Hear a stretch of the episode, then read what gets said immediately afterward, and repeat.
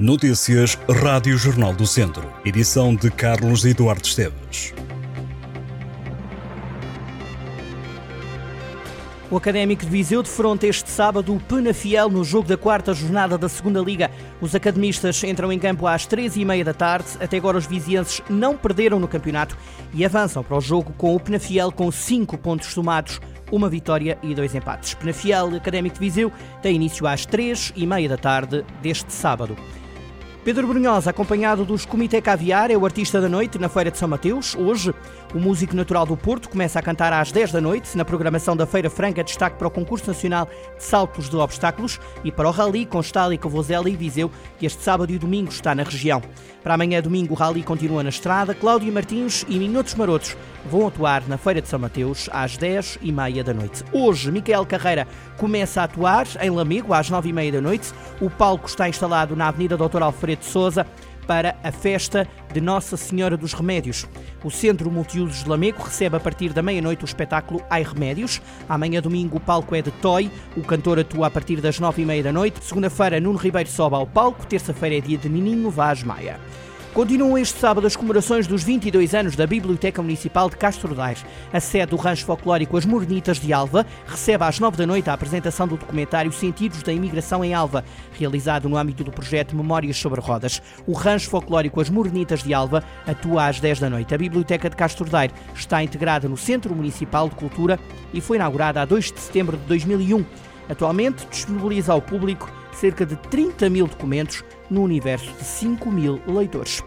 Este domingo é apresentado o livro São João de Areias, uma inquirição, século XIV, de Carlos Moraes, que é uma nova fonte documental para a história do Conselho. A apresentação está agendada para as 3 da tarde, na sede da Filarmónica de São João de Areias, com direito à apresentação de Maria José Azevedo Santos, professora na Faculdade de Letras da Universidade de Coimbra. De acordo com a Câmara de Santo Combadão, trata-se de uma inquirição sobre a jurisdição Côte de São João de Areias, em 1347. O objetivo foi averiguar se a jurisdição civil e crime do Côte de São João de Areias e Silvares pertenciam ao Bispo e ao Cabido da Sé ou se eram propriedade do Rei. Amanhã, domingo, a prova de downhill urbano em Castro Daire será a última etapa do circuito nacional a contar para a Taça de Portugal de downhill urbano. O trajeto tem descidas íngremes e vários obstáculos diversos, sempre com a velocidade como fator a ter em conta. A organização acredita que é um percurso aliciante que promete adrenalina máxima. A iniciativa é uma organização do município de Castro Daire em parceria com a Casa do Benfica de Castro Daire, a Associação de Ciclismo da Beira Alta e a Federação Portuguesa de Ciclismo. O músico viziense Carlos Peninha vai lançar em setembro o quarto trabalho discográfico. O disco chama-se Tudo Começa Agora. A edição de autor em CD conta com 10 temas inéditos. Criado durante a pandemia da Covid-19, este álbum sucede a Dispersos, Ponto de Vista e Tocar o Chão.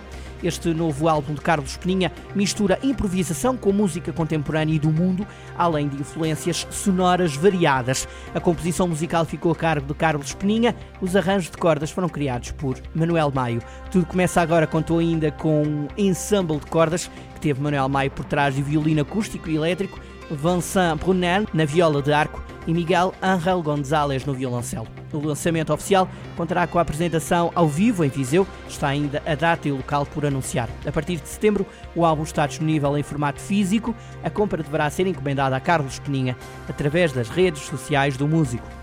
O Centro Hípico de Viseu é este fim de semana palco do Concurso Nacional de Saltos de Obstáculos.